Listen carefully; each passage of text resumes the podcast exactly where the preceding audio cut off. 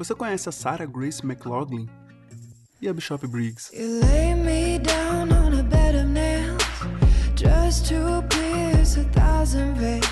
Pois é, eu sei, eu tô sumido, eu tava tendo problema em botar o podcast em outras plataformas, mas o que interessa é que agora eu tô de volta. E hoje a gente vai falar dessa cantora e compositora britânica que eu gosto muito, assim, eu gosto demais. E talvez é uma das compositoras atuais que mais expõe suas fragilidades nas letras. Hoje a gente vai falar da Bishop Briggs. Mas antes eu tenho que fazer um aviso aqui. Que justamente um dos problemas que eu estava tendo era de deixar o podcast disponível em todas as plataformas, mas agora ele já está em absolutamente todas. Se ele não tiver em alguma, você pode entrar em contato comigo que a gente resolve isso. Mas nas principais ele já está.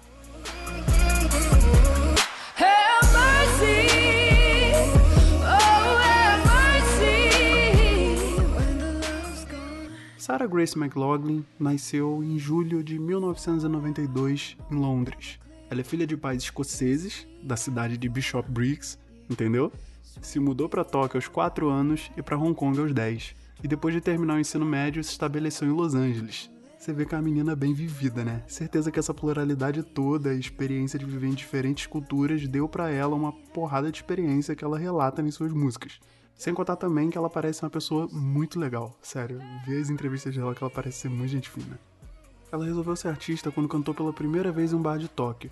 E crescer com essas tradições de bar de karaokê fez ela conhecer boa parte das músicas mais tocadas das últimas décadas. E a partir daí começa a ter suas primeiras referências. Ela começou a escrever a sua própria música aos 7 anos de idade, gostava muito de se apresentar, mas só se apresentava mesmo para sua família e viveu em Hong Kong até os 18 anos, quando terminou o ensino médio e partiu para Los Angeles para estudar um instituto de músicos. Já em Los Angeles, ela tocou em toda a parte da cidade, onde ela arrumava oportunidade, ela tocava. E teve seu primeiro single gravado em julho de 2015. Single esse que contava com a música Wild Horses, que foi parar em um comercial da Acura. Acura, não, não sei muito bem pronunciar, é uma marca de carro lá de fora. E por conta desse comercial, ela ganhou muitos ouvintes via Shazam, sabe aquele aplicativo para você reconhecer as músicas?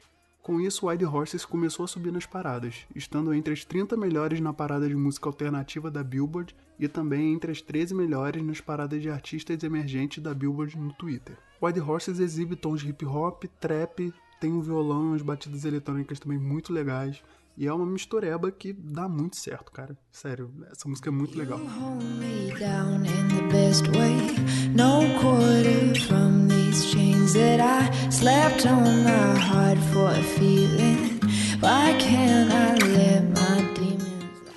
estreou na televisão em 1 de agosto de 2016 no programa do Jimmy Fallon, The Tonight Show, apresentando River, e a essa altura ela já tinha lançado seu terceiro single, The Way I Do, e estava abrindo show para Coldplay, Kalel e Alt Inclusive essa River, se eu não me engano, é uma das faixas mais tocadas no Spotify dela, então se você já conhece a artista, provavelmente você começou ouvindo essa música, ou se você vai procurar depois de escutar esse podcast, vai ser uma das primeiras músicas também que você vai ouvir dela, porque em todo lugar tem essa música. Ela ainda teve mais dois singles lançados em 2016, Pray e Be Your Love e ainda fechou o ano com um single de 12 polegadas com uma edição limitada de 1.200 cópias, mais um clipe oficial de Wild Horses. Isso foi em dezembro de 2016. Em 2017, a Briggs tocou no palco principal do Panorama Festival em Nova York e também no Coachella 2017. Ela contribuiu para a trilha sonora de filmes, fez participação em músicas, mas com certeza o principal acontecimento desse ano foi o relançamento de seu primeiro EP em abril, auto-intitulado, apresentando quatro músicas do EP anterior, aquele que eu falei que tinha sido limitado, mais duas inéditas, a Dark Side e a The Fire.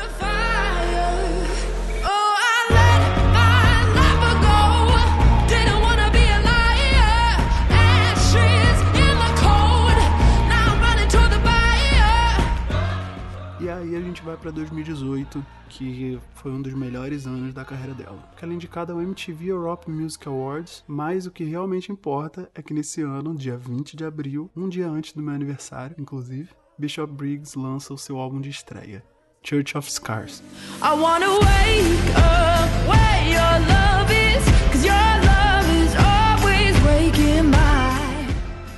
Nesse primeiro álbum, a Briggs já consegue deixar muito claro o talento e a potência vocal que ela tem. A primeira faixa do álbum, Tempt of Trouble, é um pop rock muito gostoso de se ouvir, onde ela começa com uma voz quase sussurrada de tão amena. e logo vai aumentando o ritmo mais rápido com um refrão contagiante. Inclusive o refrão dessa música me remeteu muito a Kiss a Girl, da, da Katy Perry. E ela é muito redondinha, mas é a mais pop do álbum. Daí pra frente o álbum vai mais pro lado alternativo, mas na minha opinião é muito bem sucedido também. Talvez a única coisa que eu tenha como crítica nele é que ele não é muito diversificado. A gente não encontra muita diversidade nos ritmos aqui, mas, por outro lado, isso é compensado por uma cadência muito boa da Bishop entre as músicas calmas e as rápidas. É muito bom aumentar o volume do fone e apenas apreciar a habilidade que essa mulher tem de chegar a expressar agressividade, temor, alegria, qualquer sentimento nas suas músicas. É realmente uma pessoa que se entrega muito quando tá gravando e isso tem um resultado mega positivo. Como eu falei antes, a maioria das pessoas que, quando tá conhecendo o trabalho da Bishop Briggs, acaba gostando primeiro da música River. É uma ótima música mas eu não acho que seja a melhor música do álbum. Eu entendo porque os fãs falam tanto dela, porque, né, primeiro é a primeira música dela nas plataformas de streaming e é a mais tocada em todos os lugares. Então, se você vai procurar o trabalho dela, provavelmente vai ser essa primeira música que você vai ter contato. E de fato, é uma música que é bastante original. Então, é um ótimo convite para as pessoas conhecerem o restante do trabalho. Mas eu queria exaltar aqui Water que para mim é a melhor música do disco. Water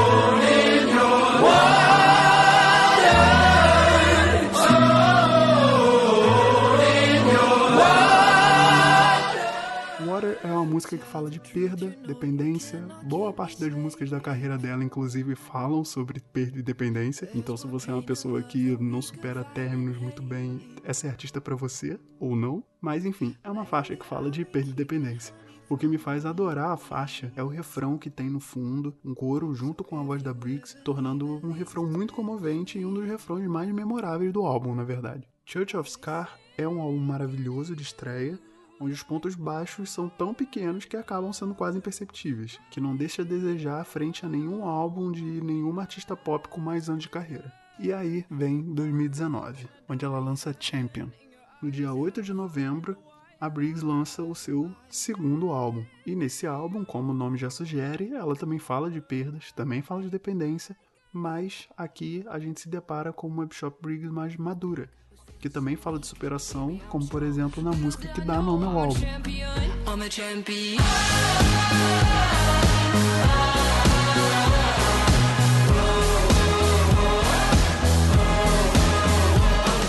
Falar sobre esse álbum é muito mais simples do que o primeiro álbum. Não por ser melhor ou pior, mas porque para mim ela se manteve exatamente na mesma linha bem sucedida do primeiro álbum. Então, Champion é praticamente uma continuação de Church of Scars.